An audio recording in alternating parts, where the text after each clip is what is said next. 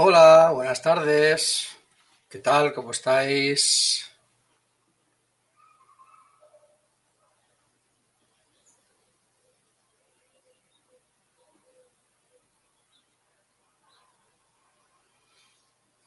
Hola Manuel. Hoy estoy volviendo a intentar hacer el directo simultáneamente en Instagram y en la página de Facebook a ver si funciona, porque otro día hubo gente que me decía que, en la página, que en, que en Instagram no me, no me escuchaba bien, se quedaba colgado. Jesús, ¿me escuchas bien? Y Raúl, ¿me escucháis bien? ¿Me veis bien o se, o se, o se corta la emisión? Buenas tardes, Jesús. Buenas tardes, Vanessa. Bien, esta tarde vamos a ver si hablamos un poco de, de SEO, pero de SEO del, del práctico, del SEO práctico, no como ayer que hablábamos de SEO en plan teórico, en plan genérico. Hoy vamos a hablar de SEO, pero de aplicar cosas concretas. ¿Vale? Vamos a dejar unos minutos más para que se vaya conectando la gente, ¿vale? Y mientras se va conectando la gente, por favor, ya que estáis ahí, llamar a vuestros amigos, comentarlo, iros a vuestros grupos de niconistas, canonistas o lo que sea, donde estéis, a donde participéis habitualmente, y decirle a vuestros compañeros que se vengan para acá, que vamos a hablar de SEO, de SEO fácil, de SEO sencillo, de cosas fáciles de hacer y que son funcionales y que, y que, que son útiles para todos. ¿Vale? Venga, ir por ahí llamando a gente que venga, que en cinco minutos comenzamos. ¿Vale? Este brillo que me da por aquí es que hoy he dejado la persiana abierta y la ventana abierta porque se me muero de calor. Ya empieza a hacer buena temperatura en Valencia y hoy me he quitado hasta el jersey, porque ya empieza a hacer una temperatura muy agradable, que se está de maravilla ahora. Vale, venga.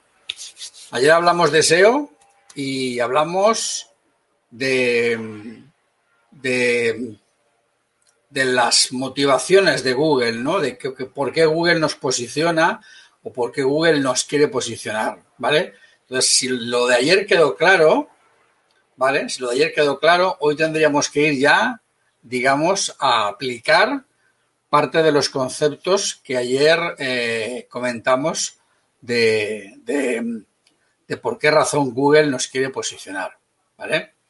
A los que estáis en Instagram, si no sabéis de qué hablo, tenéis la posibilidad de ver luego en diferido el vídeo de la sesión de ayer en la que hablamos de SEO, pero a nivel genérico.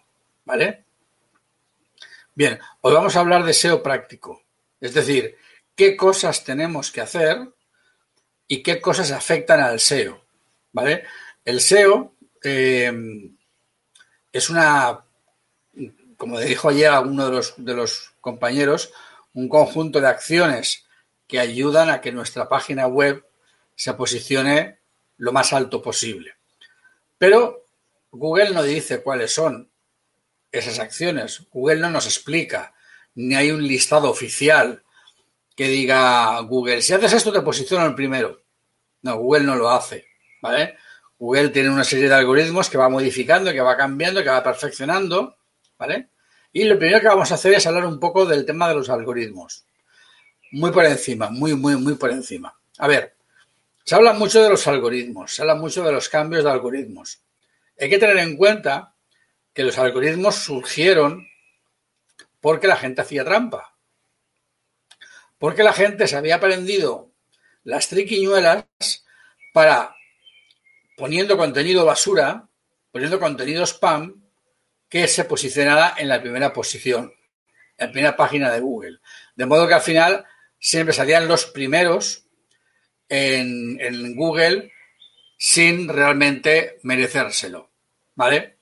Bien, eh, Google lo que ha estado haciendo con el paso de los años es ir añadiendo algoritmos diferentes para diferentes cosas y perfeccionándolos. Y el motivo de los algoritmos es que el contenido que aparezca sea solo contenido relevante para la búsqueda, solo contenido de calidad. Es decir, cuando yo busco, por ejemplo, eh, comprar tornillos hexagonales de 16 pulgadas, quiero que me salga la ferretería más cercana a mi casa que los tiene. No quiero que me hable, ¿vale? De una película en la que una vez apareció un tornillo hexagonal de 16 pulgadas, porque eso no me sirve para nada, ¿vale? Bien.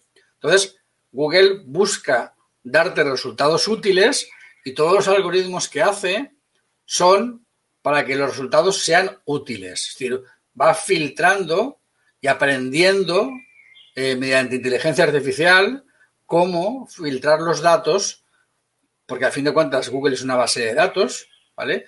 Y es una base de datos en la cual el dato fundamental es tu URL y a partir de ahí empieza a añadir a tu URL, empieza a añadirle etiquetas. El tema de qué habla, eh, de qué tema principal habla, de qué temas accesorios habla, en fin, poco a poco va generando, digamos, a tu base de datos, a tu, a tu registro de tu web, de tu URL le va añadiendo contenido. O a lo mejor no, o a lo mejor no le añade ningún contenido porque no encuentra contenido que añadirle. Y por tanto, como no le encuentra contenido para añadir, pues tu web no aparecerá nunca porque Google no sabe de qué habla. Por ejemplo, una web de un fotógrafo que no tenga nada de texto y solo tenga fotos, como no explica nada, como no dice nada, Google en la URL, al lado de la URL, pondrá nada. Por tanto, la posibilidad de que esa web salga es cero. ¿Vale? Eh, sin embargo, si tú en tu página web pones palabras, pones texto, ese texto Google lo puede indexar, lo puede catalogar, lo puede clasificar y puede decidir que tu web habla de fotografía de boda o que habla de boda de pingüinos en Alaska. Eso ya dependerá de cómo tú lo escribas. ¿Vale? Bien. Por tanto, miedo a los algoritmos. Si hacemos las cosas bien, ninguno. Los algoritmos lo más que van a hacer en todo caso es mejorar eh, nuestra posición y ayudar a mejorar nuestra posición si nosotros somos honrados y hacemos contenido de calidad. Si hacemos contenido de calidad no tendremos nunca problema con los algoritmos. Podrá variar un poco nuestra posición, pero nunca nos hundirá ni nos, ni nos hará desaparecer porque el, objetivo de Google con sus algoritmos no es que tu web desaparezca. El objetivo de Google con el algoritmo es que queden encima las webs de más calidad. ¿Cuáles son las de más calidad? Aquellas que la gente cuando las lee más veces comenta y más veces comparte. Luego, nuestro objetivo cuál es? Crear contenido que cuando la gente lo lea, la gente lo comente y la gente lo comparta. ¿Por qué? Porque sea de calidad, porque sea útil. Y ese es nuestro único objetivo. Por lo tanto, ¿qué vamos a publicar en nuestro blog? Vamos a publicar contenido útil. ¿Útil para quién?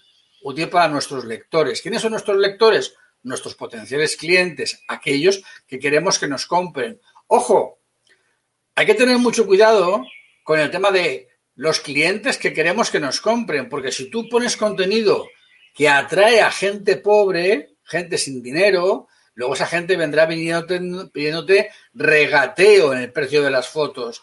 Pero si tú hablas de cosas en tu blog que están más, son más propias de gente de alto standing, estarás atrayendo a gente de más dinero. Luego tú con tu contenido en tu blog también atraes o rechazas a un tipo de público. ¿Vale? Luego nos quejamos de que la gente que nos viene a nuestra tienda o contrata con nosotros es gente que solamente regatea. Y resulta que nosotros solamente hablamos de oferta, descuento, rebaja y de cosas cutres. Así es normal que luego la gente nos pida descuentos. Nos estamos poniendo cutres nosotros, ¿vale? Entonces no seamos cutres, ¿vale? Vamos a ser premium y vamos a hablar de cosas premium, ¿vale? No vamos a hablar de del coche para la boda del novio, un Fiat, no, hombre, no, vamos a hablar de un Mercedes SLK, vamos a hablar de cosas de lujo, ¿vale? Bien, cuando llegamos a este punto, enseguida aparecen las dudas de, bueno, ¿y las palabras clave? ¿Y los títulos? Y bien, eh, no hay que complicarse tanto la vida, es decir, a veces parece como que, como que el objetivo consiste en encontrar la palabra clave mágica, como que hay como que hay una, especie, digamos, de, magia. Y si pongo esta palabra clave, seguro que salgo el primero. No, no es cierto. Tu palabra clave, ¿sabes cuál va a ser? La búsqueda que haga el usuario.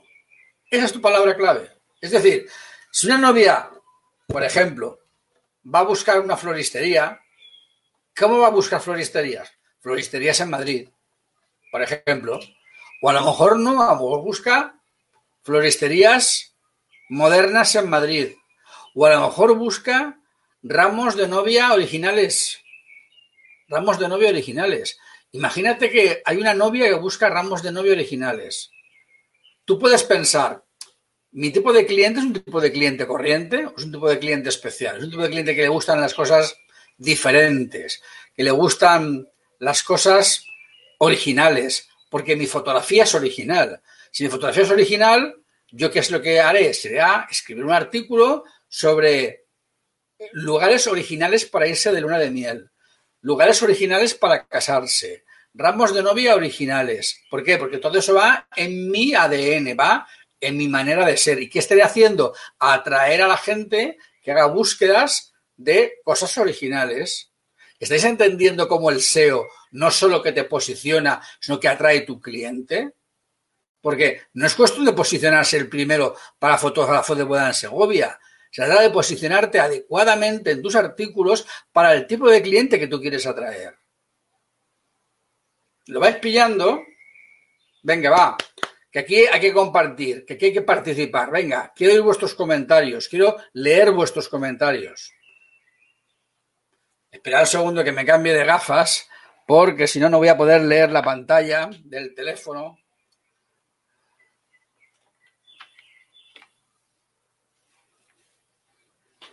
Eh, Moise Freixa Planella pregunta, para fotógrafos, ¿qué tipo de web recomiendas? no estamos en ese tema, pero bueno, fotos grandes, fotos combinadas con texto. Eh, a ver, Monse, el tamaño de las fotos en la web no es importante. Lo que tienes que tener es texto, porque si no tienes texto, Google no va a leer tu web. Y si Google no lee tu web, evidentemente no va a indexar tu web. ¿Vale? Las fotos han de ser al tamaño normal de pantalla. ¿Vale? Eh, Dice Manuel Borjas en la página de Facebook, o sea, el SEO también es una forma de filtro y elegir tu tipo de cliente ideal según tus contenidos. Acetate, Manuel, ahí estamos, ese es el tema. El SEO te posiciona, pero el SEO te puede posicionar en un retrete, y perdóname la expresión, o te puede posicionar en un palacio. ¿Tú dónde quieres posicionarte? ¿Dónde quieres posicionarte? Elige los temas.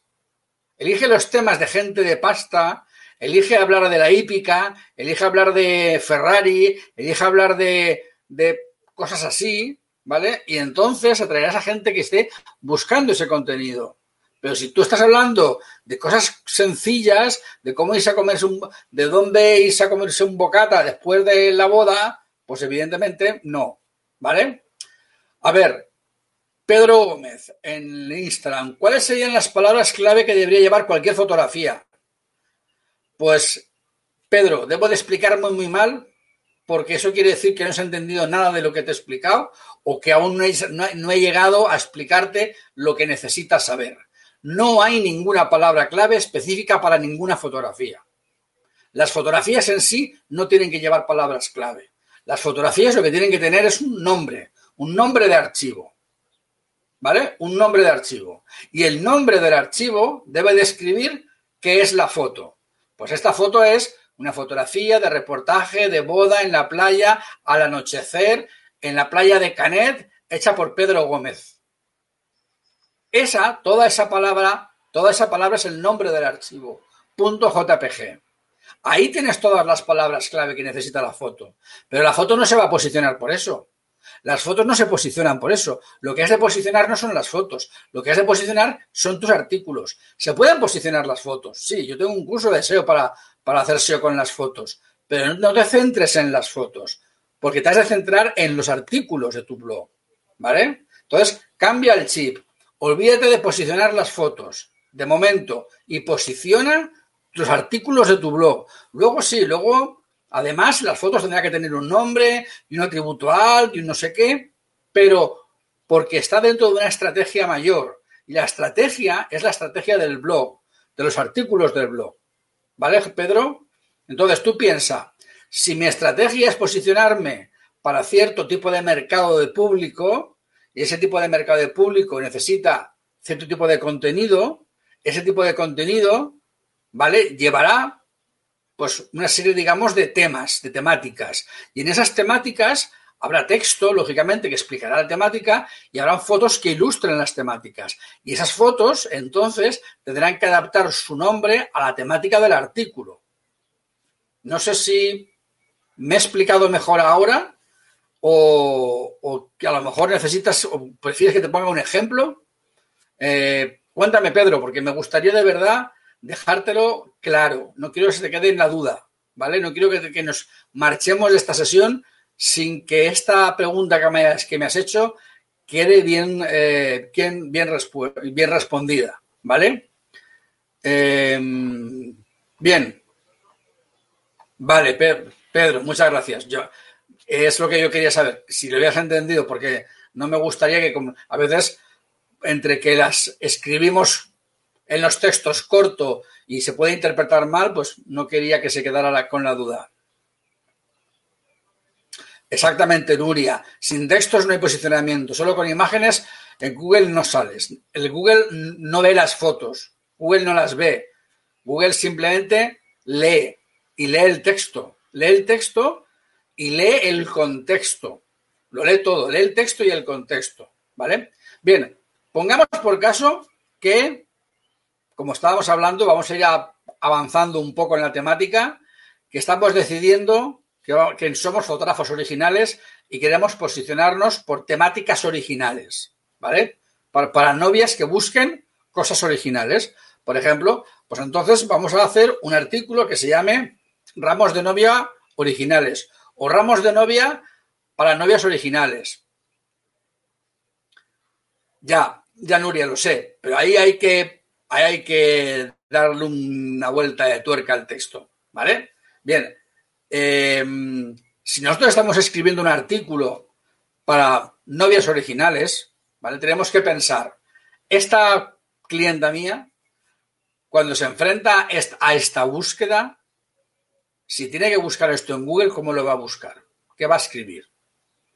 ¿Qué va a escribir en Google? ¿Va a buscar ramos de novia originales, inspiración de ramos de novia, cómo inspirarse para hacer un ramo de novia.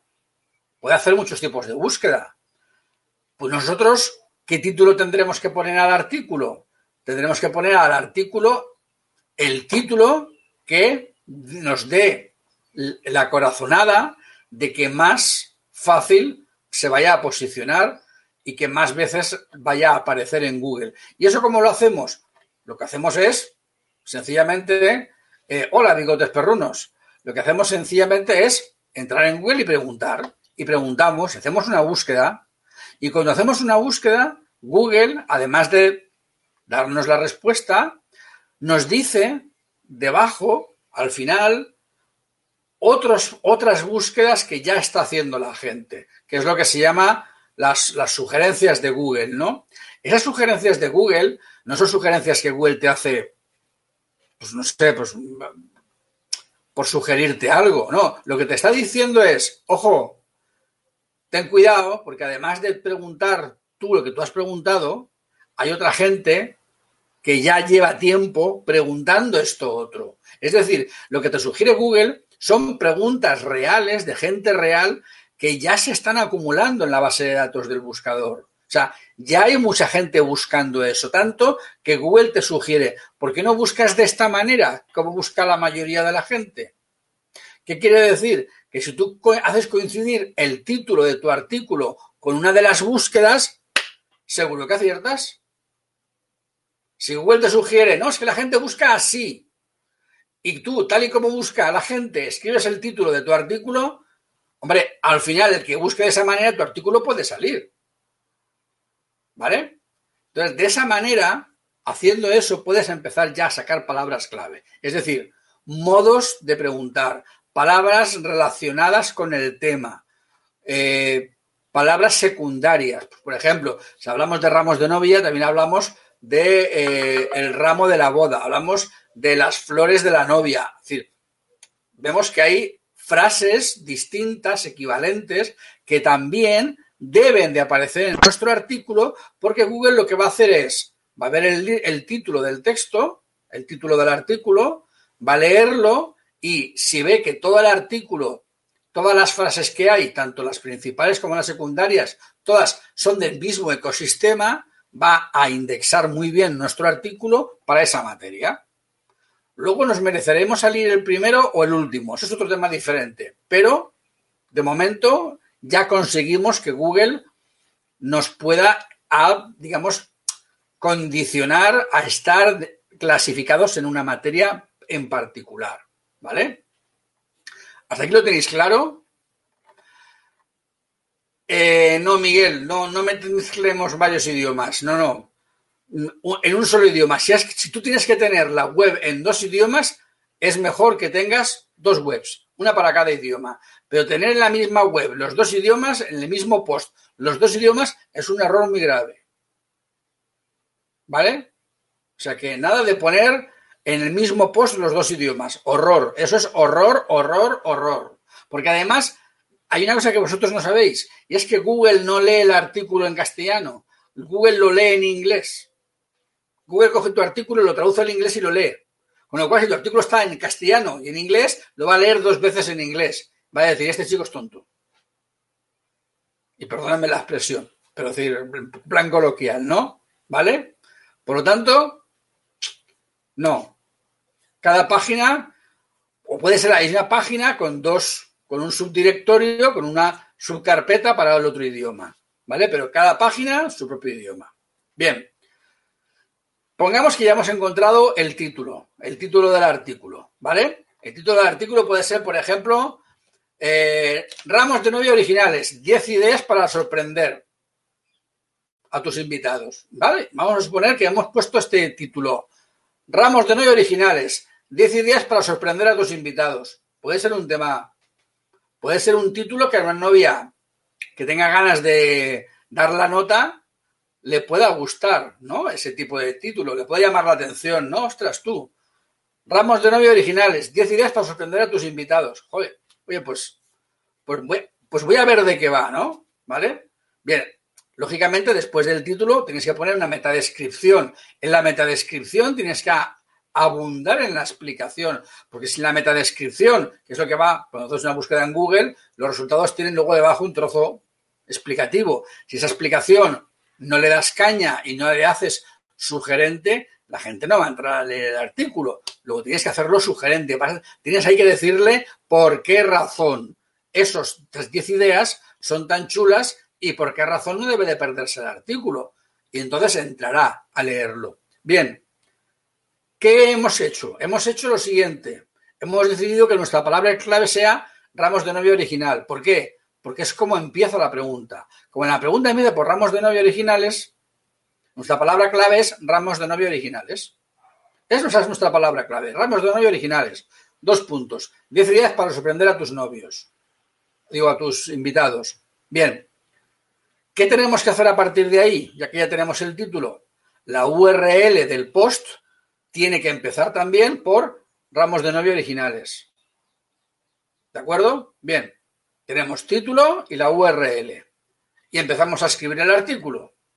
Empezamos a escribirlo y siempre cuando empezamos a escribir el artículo metemos la pata. Siempre metemos la pata. ¿Qué es lo que hay que hacer? ¿Qué es lo que hay que hacer cuando se empieza a escribir un artículo? A ver, que me lo diga alguien. ¿Qué es lo primero que hay que hacer cuando ponemos a escribir un artículo? Venga, a ver, Nuria, Elvira, Miguel, Javier.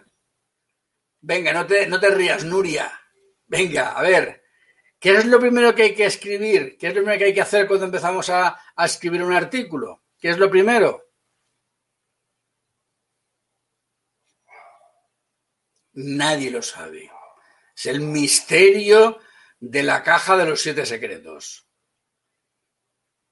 A ver, investigación, no, eso, eso, eso viene muy atrás, eso viene de antes. Digo cuando me pongo a escribir, ni, ni idea. Incluir el mismo texto del título en un párrafo. Ay, ay, Jesús y Jorge van rozando, van rozando. Saludar, Nuria, muy buena. Pues no, no hay que saludar. No. A ver, el título, Monse, ya lo hemos puesto. El título ya lo hemos puesto. Hemos puesto el título y nos encontramos con el blog en blanco para empezar a escribir. ¿Vale? Entonces, como el título ya lo hemos puesto, Jorge Velarde, no lo volvemos a poner otra vez. ¿Vale? ¿Qué es lo que hacemos? Ponemos lo que se llama la entradilla. La entradilla. ¿Qué es una entradilla? Una entradilla es un, un trozo de texto que pueden tener dos o tres párrafos cortos. O sea, pueden ser párrafos Imagínate, pues tres párrafos de dos líneas, tres párrafos de dos líneas, una cosa así, o dos párrafos de seis líneas. Es decir, la entradilla es aquello donde tú le dices a la gente de qué va el artículo. Donde dices, oye, estás buscando ramos de novia originales eh, porque quieres sorprender a la gente y resulta que yo he hecho aquí una recopilación que te va a flipar. Así es que léetela. ¿Vale? Básicamente lo que haces con la entradilla es hablarle a la persona que está leyendo, que va a leer el artículo, le estás diciendo cuál es la problemática, ¿vale? ¿Cuál es la problemática la, que, que planteas en el artículo y qué solución planteas en el artículo? Le estás dando razones para que lo lea. Porque si tú directamente empiezas a saco matraco a darle ya carnaza, ¿qué es lo que va a hacer la persona? Uy, uy, uy, ya me lo leeré. No, tú lo que quiere la gente es un resumen, un pequeño resumen de ¿de qué va esto? ¿Me lo tengo que leer? ¿Me lo guardo para leer más tarde? La entradilla es eso. La entradilla es imprescindible. Y todo el mundo que estudia periodismo sabe que todas las noticias empiezan por la entradilla. Y nuestro artículo debe de empezar también por una entradilla. Un poco de texto que de alguna manera nos da, le da el enganche a la persona para que quiera leerlo. Bien, Manuel, no corras, Manuel Borjas, no corras, por favor, déjame que siga, ¿vale? Eh, y Jorge, una introducción variada no, es la entradilla. La entradilla no es una introducción variada, la entradilla es la entradilla, ¿vale? Bien, anotado, la entradilla. Muy bien, Nuria. Entonces, ¿cómo empieza la entradilla? Ahí está el tema. La entradilla tiene que empezar por la palabra clave, ¿vale? Mejor dicho, la primera frase de la entradilla la primera frase de la entradilla debe de contener la palabra clave. Pero a ser posible debe de contenerla lo más al principio de la frase. Luego, si la primera frase de la entradilla, además de contener la palabra clave, empieza por ella, mucho mejor todavía. ¿Vale? el mejor SEO, y esto sí que es escribir para Google, se hace cuando la primera palabra o la primera frase de la entradilla empieza justo por la palabra clave. Pongamos por caso. Con un ejemplo se ve mucho mejor. Título del artículo. Ramos de novio originales. Dos puntos. Diez ideas para sorprender a tus invitados. Título, ¿vale? La URL, lo mismo. Y ya me voy, veo la foto de esta, la imagen destacada del artículo y me pongo a leer. Y me pongo a leer como, como el lector que soy. Y entonces leo Ramos de novia originales no son fáciles de encontrar, pero en este artículo te he traído 10 ideas sorprendentes que te van a dejar con la boca abierta. Es la primera frase de la entradilla y ha empezado por ramos de novia originales. ¿Entendéis lo que quiero decir? De esta manera le estás marcando a Google el camino. Ramos de novia originales en el título, ramos de novia originales en la URL, ramos de novia originales en la primera frase, en, la primera en el primer párrafo de la primera frase de la entradilla. ¿Vale? Con lo cual, si Google a estas alturas no sabe de lo que estamos hablando, vamos, mm, habría que hacérselo ver. ¿De acuerdo? Bien. Terminamos la entradilla. ¿Qué va después de la entradilla? Venga, a ver. ¿Quién me lo dice? ¿Qué va después de la entradilla? Sí, sí, eran originales, originales. Muy originales. Venga, a ver, ¿Quién me dice que va después de la entradilla? Ya hemos acabado la entradilla. La entradilla ya le hemos dicho a la persona de que va a ir el tema. Y ahora, una vez que acaba la entradilla, tiene que empezar el artículo. Pero ¿cómo lo empezamos? ¿Qué es lo que hacemos después de la entradilla? Desarrollo. Ya, podría ser un poco más específica desarrollo, pero, pero ¿cómo? ¿Cómo? Venga, a ver. ¿Qué hacemos? ¿Qué ponemos justo después de la entradilla? Subtítulo. Mm, Jesús, desarrolla más eso. Eso está corto. Ahí le falta. Características del producto. No, no va por ahí. Una pequeña descripción de lo que se va a leer. Jesús, eso ya era la entradilla. Eso ya está pasado. Digo después de eso. Arranco las ideas, te las arrancas del pecho. ¿Eh? Fresa, no, no se trata de eso. No. Venga, vale, os dejo, un poquito más, venga. Os dejo un poquito más. Párrafo resumen, tampoco. El párrafo resumen en todo caso sería la entradilla. Dar soluciones y propuestas, tampoco. A ver, os lo digo yo fácilmente. Después de la entradilla, después de la entradilla, de ese párrafito, viene un título H2. Un párrafo título H2 o un párrafo H2. ¿Por qué un párrafo H2? Porque los textos en, en lenguaje HTML se clasifican por título H1 o párrafo H1, H2, H3, H4, H5, H6 y texto párrafo normal. El texto párrafo normal. El título del artículo siempre es el H1, siempre. Y cada artículo o cada página solo puede tener un H1, nada más que un H1. Igual que un libro solo tiene un título, pero un libro tiene muchos capítulos. Pues tu primer H2, tu primer H2 es tu primer capítulo, por decirlo así, de tu post.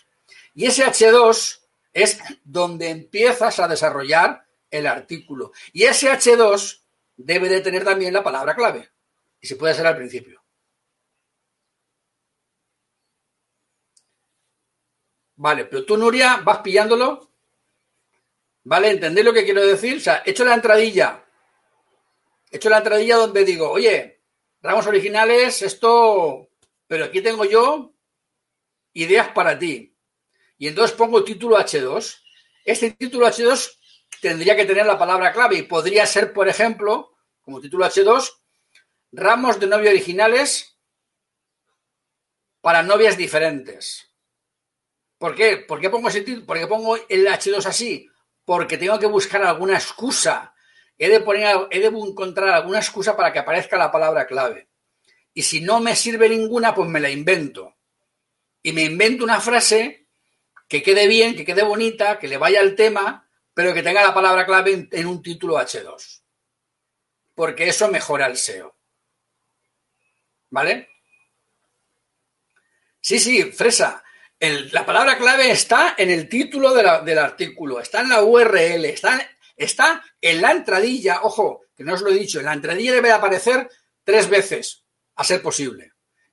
Tres veces es en la primera frase, en el medio y en la frase del final.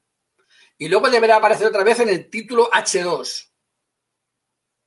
No, no, no, Nuria, no, no, no, porque está, eh, acabamos de empezar, acabamos de empezar, llevamos 60 palabras y el artículo debe de tener 2000. Por lo tanto, como debe tener 2000, da lo mismo que al principio te repitas un poco. ¿Por qué? Porque Google resulta que el tramposo de Google lee el principio del artículo y luego salta al final. Y en lo del medio muchas veces no lo lee.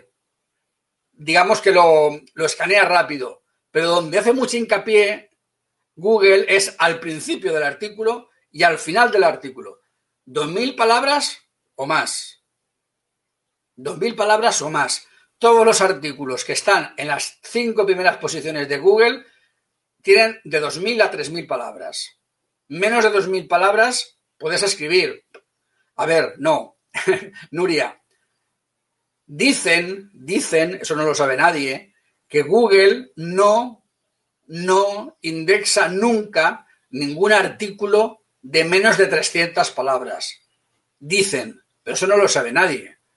Si tú escribes 500 y tus competidores han escrito 2000, tu artículo no se va a ver.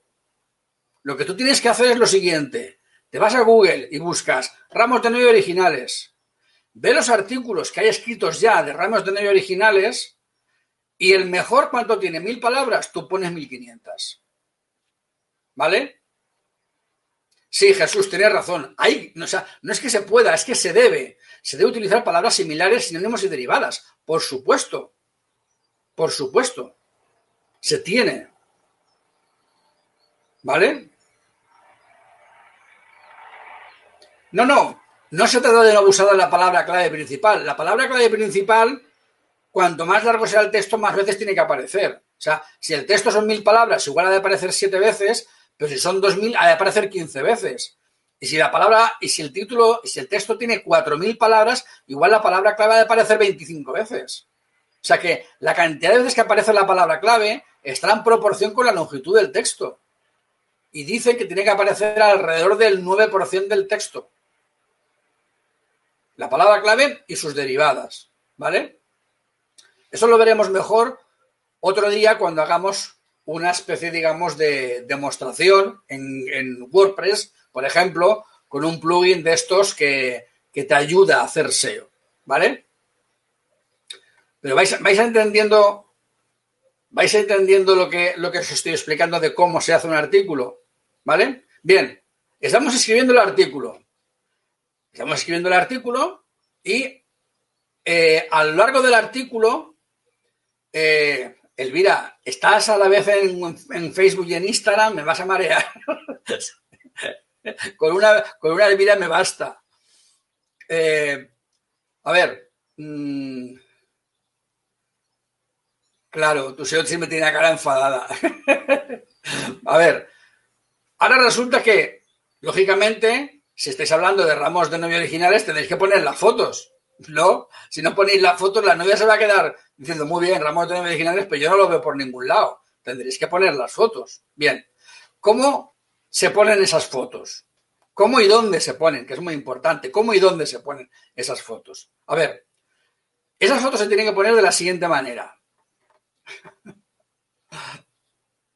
Ah, vale, vale. No, no, me parece genial. Claro, es que la, la pobre vida se va a fumar y se lleva el teléfono y se conecta a Instagram para no perderse, para no perderse nada. Así me gusta, no te pierdas nada. Genial. A ver, em, tienes que poner una foto, ¿vale? Vamos a poner una foto de un ramo de novia, ¿vale? Original. ¿Qué tenemos que hacer con esa fotografía? Primera, la fotografía no debe de ser grande. Debe de ser máximo de mil píxeles de ancho más de mil píxeles de ancho es una barbaridad. Nunca más de mil píxeles de ancho. Las fotos han de ser más bien pequeñas. Porque la gente va a ver la foto en un teléfono. Y en un teléfono, una foto de mil píxeles se ve una resolución brutal. Luego no la necesitas más grande. ¿Vale? Primera. Segunda, la fotografía, además, sabéis utilizar Photoshop, las guardáis en JPG y las guardáis en JPG, no JPG 12, ¿Me acordáis de JPG 5? Y va que se mata. Y va que se mata. ¿Vale? Nunca ha de ser más. La foto ha de pesar muy poquito, muy poquito, unos poquitos, unos poquitos kilobytes. ¿Vale? Ha de cargar muy rápido. ¿Vale? Bien, eso en cuanto al tamaño y en cuanto al peso. Que muchos de los problemas que tenemos los fotógrafos es porque las fotos pesan tanto que tardan tanto en cargar y eso perjudica al SEO decir, una foto grande que tarda mucho en cargar perjudica al SEO. ¿Vale? Por tanto, hay que. Sí, eh, las fotos han de ser tuyas, por supuesto. Vale, 480 píxeles. Puedes poner más, Jesús, no pasa nada, ¿eh? O sea, es preferible que pongas 1000 y las comprimas a que pongas 480 y no las comprimas. Porque 1000, sin, 1000 comprimido pesará menos que 480 sin comprimir. ¿Vale? Bien. Eh, buenas tardes, Felipe, que te he visto ahí. Bueno, eh, en la página web también de 5, Fresa, no sé lo que me quieres decir. Bueno, vale. Eh, la foto, mil píxeles de ancho, muy comprimida, y ahora viene el nombre. El nombre del archivo pues Jesús, lo acabo de decir, mil píxeles de ancho y comprimida a, JPG 12.5.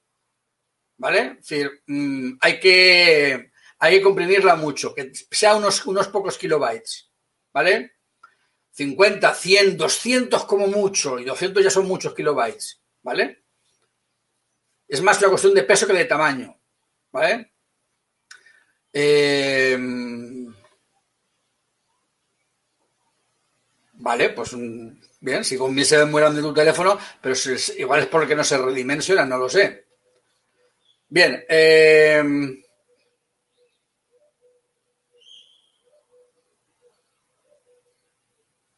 Vale, vale, bien. Bueno, si como sois muchos hablando en los dos canales, a veces me pierdo un poco, ¿no? Pero si eso me, eso me lo repetís yo, yo me, me, cojo el hilo. Bueno, entonces, el nombre de la foto. El nombre de la foto, ¿vale? Lo que es el nombre del archivo, eh, Google no lo va a tener realmente en cuenta, pero sí que, sí que es importante que el nombre no sea DSC 0.000.25 JPG. El nombre del archivo debe de ser un nombre de archivo muy descriptivo. El nombre del archivo debe de ser qué es, cuándo es, dónde es, cómo es, por qué es y quién hace la foto. Siempre lo último que tienes que poner, lo último, ¿eh? Siempre lo último que has de poner en tus fotos, en todas tus fotos, es tu nombre. Siempre has de poner tu nombre en todas tus fotos. Siempre. ¿Vale? Eh, sí, sí, sé, que hay un formato nuevo, el JPG especial para Internet, que es más comprimido y que mm, algunos, algunos eh, procesadores, digamos, de, estos, de algunas herramientas ya utilizan, ¿no? Ese, el formato WebP, que tiene mucha calidad el tamaño es muy comprimido, ¿vale? Sí, ya, ya, lo, ya lo sabía. ¿vale? Es decir, es un formato nuevo, eh, me dice es que los que estás en Instagram, me dice un compañero, Luis Carlos Pérez, en la página de Facebook, que hay un formato nuevo para guardar las fotos que es WEBP. WEBP. Ese formato es em, un formato especial que se ha sacado relativamente hace poco tiempo, es relativamente novedoso, que consigue comprimir muchísimo el peso de las fotos manteniendo muchísima calidad. ¿vale? Entonces, lo ideal sería que fuéramos todos a modificar las fotos y guardarlas en ese formato, ¿vale? Eh, sí, eh, lo que pasa es que posiblemente en algunos, en algunos lectores o en algunas webs no, se vea, pero va a ser raro. Es un foto que está disponible. Yo lo he utilizado ya en algunos sitios y la verdad es que funciona bastante bien. Para que, como lo tienes todo en JPG, pues sigues hablando en JPG, pero ese formato es mejor. Vale. El nombre. El nombre debe tener toda la descripción de todo lo que haces. Bien. Cuando tú la foto la subes a tu artículo, tienes que subirla contextualizada. ¿Qué quiere decir que la subes contextualizada? Quiere decir que si la foto es una foto de un ramo de, novia original hecho con peonias, por ejemplo, en el texto previo y en el texto posterior tiene que hablar de peonias, porque eso es el contexto que rodea a la foto. Es más, la foto necesita cumplimentar un dato imprescindible, que es lo que es el atributo alt o atributo alternativo. El atributo alt es lo que mostraría el navegador si la foto no se cargara o lo que leerá un lector de ciegos cuando llegue a la web y vea la foto. ¿Vale? Por tanto, Google lo que sabe de la foto es lo que pone en el atributo alt. Va a llegar, va a estar leyendo Google el código fuente de la página, llegará y dirá, foto, atributo alt, dime qué es lo que es. Nada, esta foto no es nada, no sé lo que es.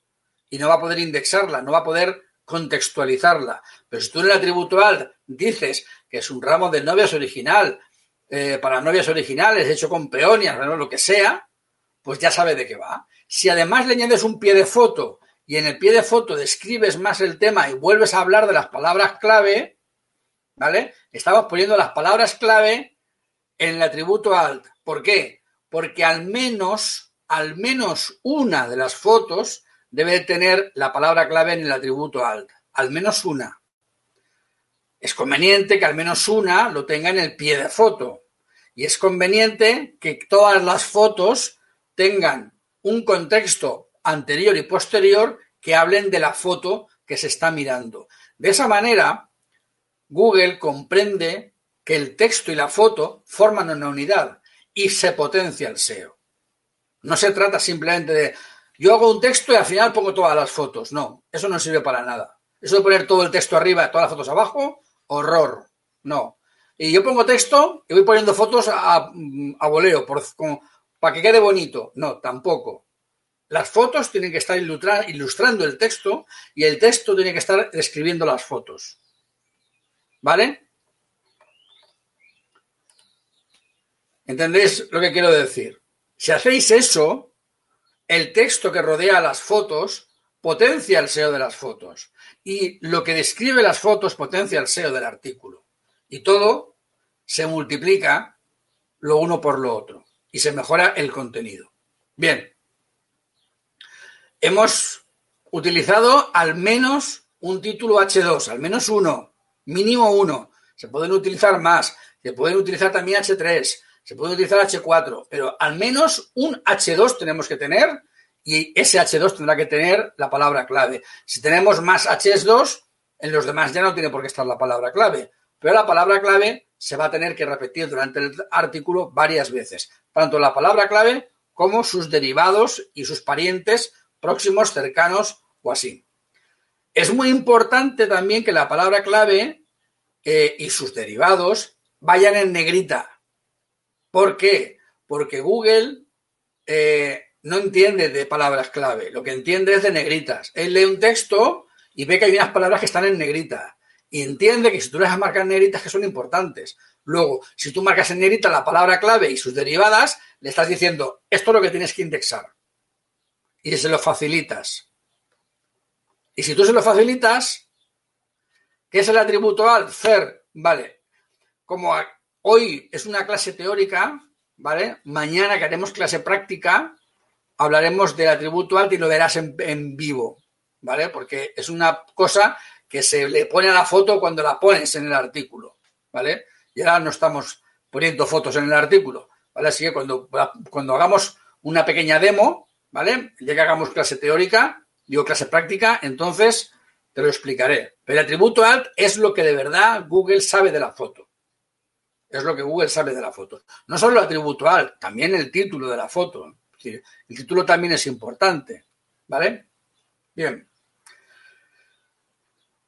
Vale, tenemos el título del artículo, tenemos la URL, tenemos la entradilla que empieza por la palabra clave, tenemos la, el H2 que empieza por la palabra clave, tenemos diferentes párrafos, tenemos fotos.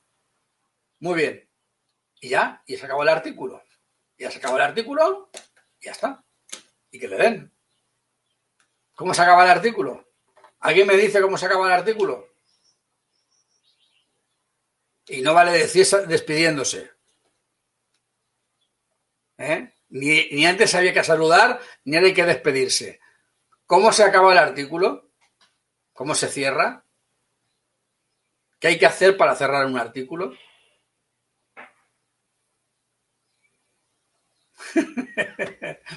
Luis, eh, Luis Carlos, sí, pero no, casi.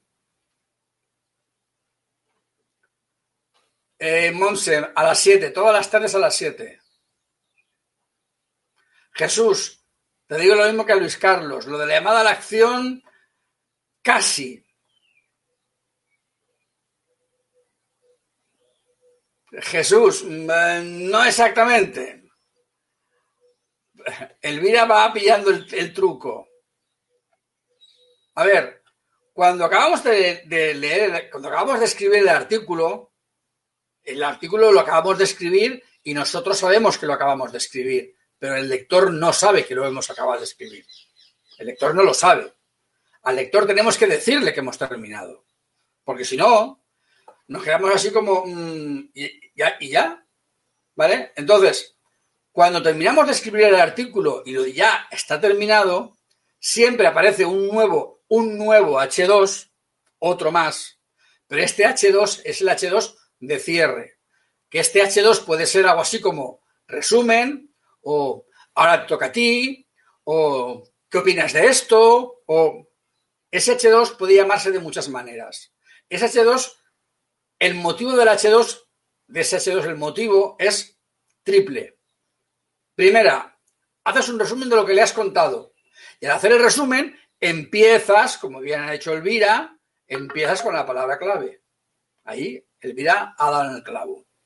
¿Vale? Es decir, empiezo el párrafo de empiezo el, el, bloque de cierre, lo empiezo con la palabra clave, haciendo un resumen de lo que he hablado y proponiéndole. Ahora es cuando viene lo que dicen Luis Carlos, proponiendo la llamada a la acción. Pero no puedo proponer la llamada a la acción si previamente no he hecho el cierre. Y el cierre luego haciendo un pequeño resumen de lo que he contado, hago un resumen de lo que he contado poniendo la palabra clave y le propongo a la novia que me dé opciones alternativas, que me dé su opinión, que me diga lo que le parece, que deje un comentario, que compartan las redes sociales y es donde ahí es, uy, Esther, Esther Cosillo, buenas tardes, dichosos los ojos. Eh, entonces es ahí realmente cuando terminas el artículo, es decir, le resumes lo que le has dicho, le, le, invitas a que participe, porque a lo mejor, por ejemplo, tú has dicho 10 iglesias románticas en Madrid y tú le dices, ¿conoces alguna más? ¡Pum! Y te dice una más. Al decirte una más, haz un comentario. Cuando tu artículo tiene más comentarios, mejor se posiciona. Luego, tu obligación en el cierre, ¿qué es? Tu obligación en el cierre es provocar al máximo la participación de la persona. Debe de participar, compartiendo o comentando, o en las dos cosas. Eh, Jesús, no. Si a la vez publicase esto en YouTube, ya sería el hombre orquesta. Con Facebook y con Instagram me doy por satisfecho. O sea, no, me busques en el canal emitiendo esto en directo porque me daría un pasmo, me daría un telele. No, allá a tanto no llego. ¿Vale? Eh, a ver, entonces, el objetivo del, del bloque de cierre. El objetivo del bloque de cierre es resumir para que la persona recapitule. Ojo, para que la persona recapitule y para que Google se dé cuenta de que sigues hablando de lo mismo. Porque si no, Google dice, esta persona ha empezado hablando de esto, pero igual a lo mejor me está engañando. A ver qué dice al final. Y como tú al final, el primer, las primeras frases del párrafo de cierre, sigues hablando del mismo tema, dice, ah, pues sí, sigue hablando de lo mismo, no me ha engañado. O sea, que no es banal el que el párrafo de cierre empiece por la palabra clave, ¿vale? Tiene que ver mucho con el SEO. Psicológicamente la persona le predispones a compartir y a, y a participar porque en el resumen le estás dando la razón de por qué ha de participar, de por qué ha de compartir, por qué ha de comentar. Si no haces ese pequeño resumen, no le estás dando unas razones de peso para que participe. Y tú necesitas que participe. ¿Por qué lo necesitas? Porque sin, eso, sin esa participación tu artículo no se va a posicionar. Necesitas que comente, necesitas que, lo comparta, necesitas que, que se lo diga a todas sus amigas. Vale, Jesús, pues si no quieres que se te corte tanto como dices, mira en la página de Facebook. En mi página de Facebook, que ahí la señal va por cable y por ahí parece que no se corta. ¿Vale? Que hay gente que se pasa se pasa de, Instagram a la página de Facebook precisamente para que no se corte. ¿Vale? Todas las tardes a las 7, Jesús. Te espero. Pues sí, Manuel. Qué mamoncetes en Google. Tiene razón. Pero tiene todo el derecho del mundo. Vale. Eh, ¿Habéis pillado la película de cómo hay que escribir un artículo? ¿Alguna duda? Que no sea cuando salimos del coronavirus, que eso no lo sé.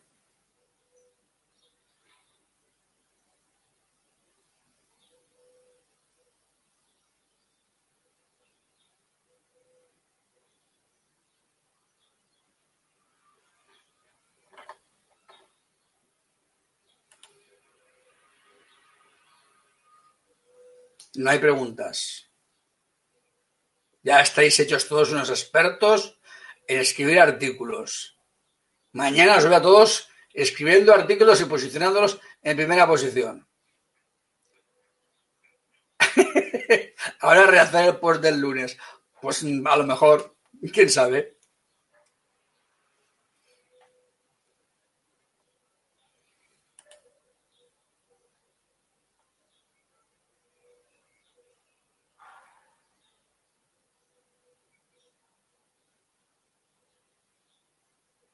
Sí, mañana intentaremos hacer una clase práctica. ¿eh? Pues no escribís más porque no os da la gana, porque escribir es muy fácil. Y no se aprende a escribir si no se hace. Es decir, no vas a aprender nunca si nunca empiezas a escribir. Eh, Fresa, sí, siempre a la misma hora. Siete hora española, siete horas menos en, en Argentina, me parece. Creo que nos llevamos siete de diferencia o algo así.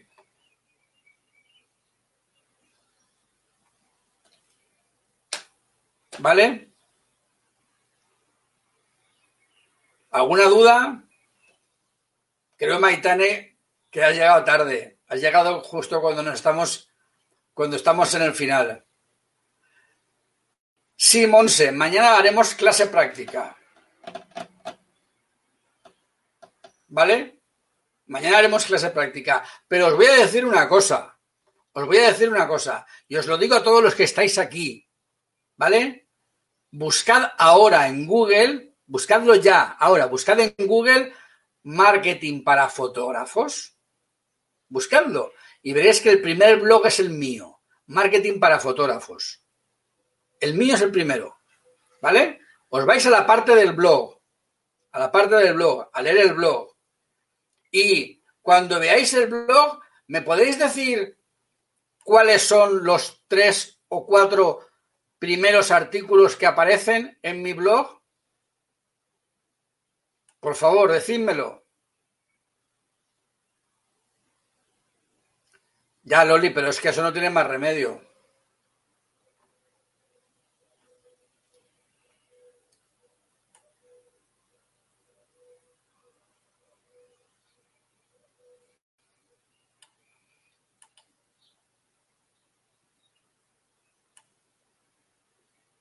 A ver, que me he equivocado. En la segunda página del blog. En la segunda página del blog. En la segunda página del blog, los dos primeros artículos. Javier, que me he equivocado. Segunda página del blog. En la segunda página del blog, los dos primeros artículos son cómo escribir el post perfecto. 16 pasos para enamorar a Google. Y el otro es posicionar un blog de fotógrafo. 12 pasos imprescindibles para lograrlo en unos pocos días. Si os leéis esos dos artículos, igual os habríais ahorrado la tarde de hoy.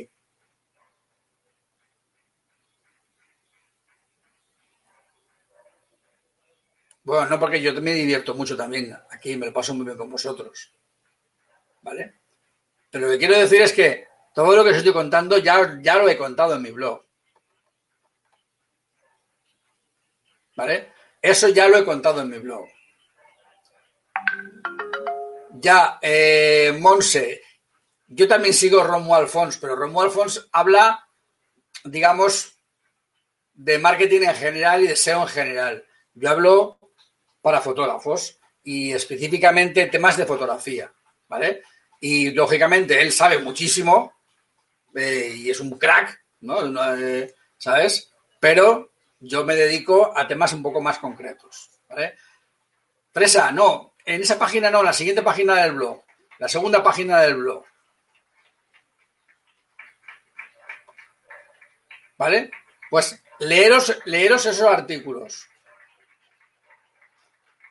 Que me queda mejor la barba recortada ya. Bueno, sí, pero es que, como no es que no hay peluquería, Elvira.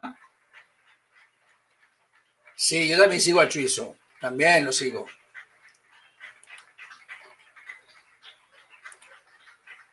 Bueno, eh, que, os, que os, os, aviso a los de Instagram que nos quedan 15 segundos. Eh. 15 segundos quedan en Instagram para, para finalizar. 10, 9, 8, 7, 6, 5, 4. Ya está. Se acabó el directo de Instagram.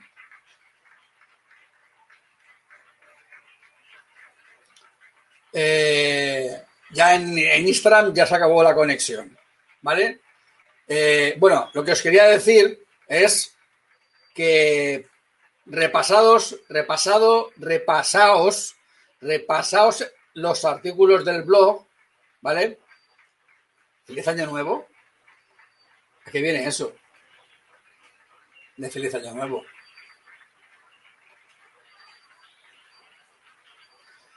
Eh, repasaos esos artículos del blog porque vais a ver que mucho de lo que os he dicho hoy, mejor dicho, que ahí hay mucho más de lo que os he dicho hoy, hay mucho más, ¿vale?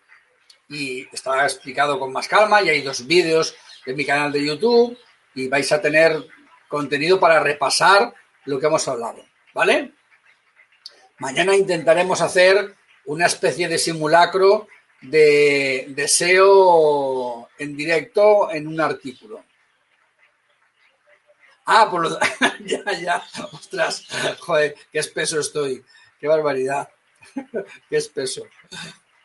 Eh, bueno, pues, pues eso.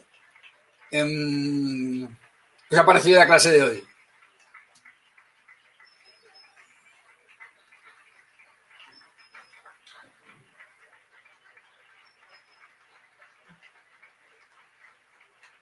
Muy bien.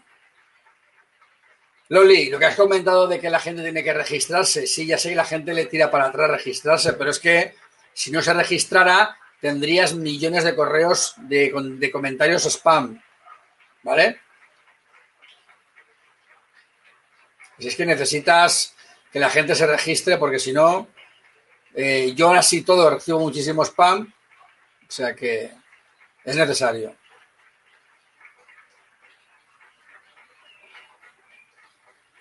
Bueno, que sepáis que me falta solamente por grabar una entrevista del Congreso.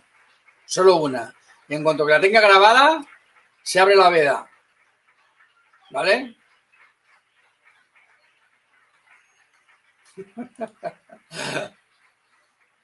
Muy bien.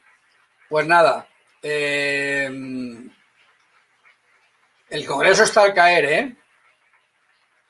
Yo ya, ya es que ya ni os lo digo, porque parece como que como que estoy, como, como que soy parte interesada.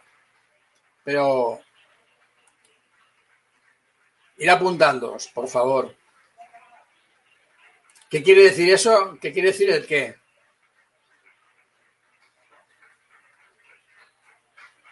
Sí, se cortó en Instagram porque está Instagram está limitado a una hora.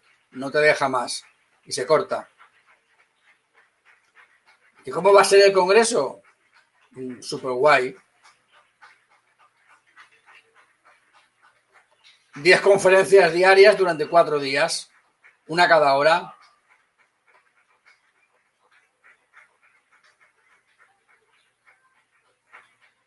Hablando de marketing, de gestión de negocio, de, de fotografía, de,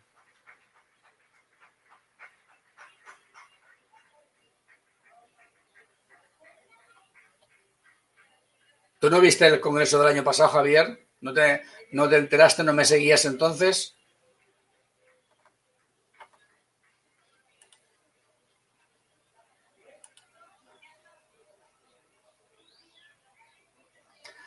Eh, no, se puede ver gratis durante las primeras 24 horas de cada conferencia, salvo que compres una entrada que vale 37 euros y entonces ya puedes verlo de para toda la vida.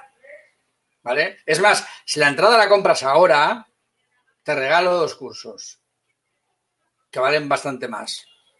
¿Alguien quiere que le regale dos cursos? ¿Eh? Un curso de, de Facebook y un curso de, de Instagram y Pinterest. ¿Quién quiere que se lo regale? Estoy generoso.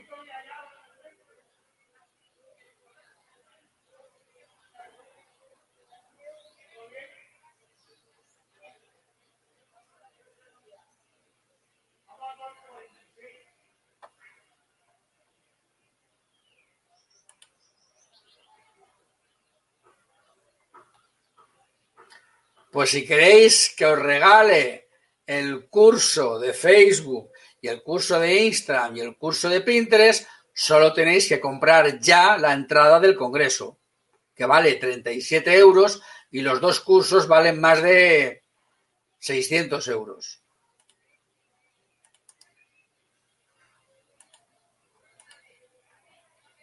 Espera que me pierdo, que no sé dónde estoy. A ver si lo he hecho bien. ya no sé, ya no sé ni lo que estoy haciendo. A ver, ahí está. En ese enlace. ¿Veis el enlace? ¿Veis el enlace? Entráis en ese, en ese enlace. Entráis en ese enlace. Y en ese enlace tenéis el precio del Congreso 37 euros masiva. Para los de Sudamérica es sin IVA, lógicamente. ¿Vale? Y por comprarlo ahora, os lleváis de regalo dos cursos. El de Facebook y el de Instagram y Pinterest.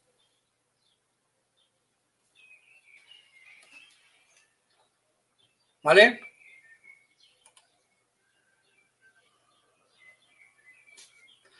Y mañana haremos un simulacro de escribir un artículo, ¿vale? Y veremos lo del atributo alt, veremos lo de lo de lo de los plugins. Eh, en lugar de SEO, del Yoast SEO, veremos el Rank Math, que es un poco más potente que el que Yoast. Y veremos un poquito cómo se ubican las cosas en cada sitio. Y hablaremos, hablaremos de una parte del, SEO, que hoy no hemos hablado porque no tiene sentido hablarlo en teórico, que es cómo se, cómo se estructuran los párrafos para que sean fáciles de leer. Y eso, claro, si no se ve, no se entiende. Hay que explicarlo sobre la, sobre la pantalla. Se tiene que ver en la pantalla. Cómo se distribuyen las frases, cómo se separan, cómo se, se, crean párrafos ligeros, livianos, porque si compactas mucho el texto, la gente escanea en diagonal y no lee el artículo.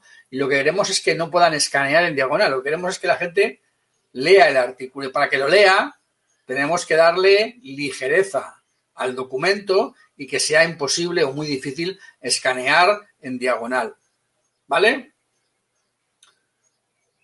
¿Todo es todo claro? ¿Alguna duda? ¿Alguna pregunta?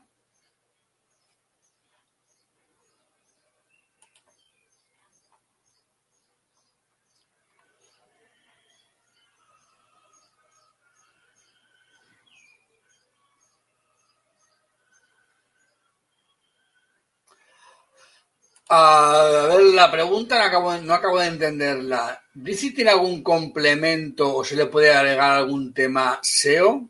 A ver, Brizy, utilizado como constructor de WordPress, ya tienes en WordPress la posibilidad de utilizar Yoast o de utilizar eh, cualquier otro plugin de SEO.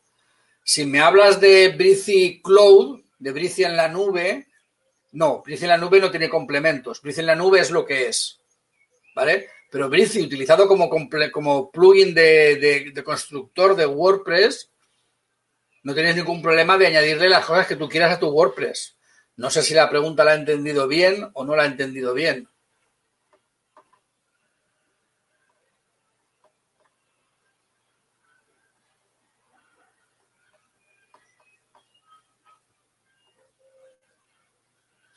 Brice en la nube, no. Brice en la nube lo que tienes que hacer es, cuando construyes el contenido, construirlo bien. No tienes nadie que te chive si lo haces bien o lo haces mal. Los plugins son chivatos que te dicen si lo haces bien o lo haces mal. ¿Vale? Los plugins son solamente chivatos. Los plugins no crean el SEO, solo te chivan si vas mejor o vas peor. ¿Vale? Nada más. No, no es otra cosa. ¿Vale? Tranquilo, Javier, no te preocupes. Eh, es una cuestión de, digamos, de normas sociales, ¿no? En, en, eh, Internet, eh, escribir con mayúsculas se entiende que, equivale a, decir las cosas gritando, ¿no? Entonces, eh, se supone que la gente no grita y por tanto la gente escribe con letras minúsculas. Aparte que es más fácil de leer. Vale. Eh,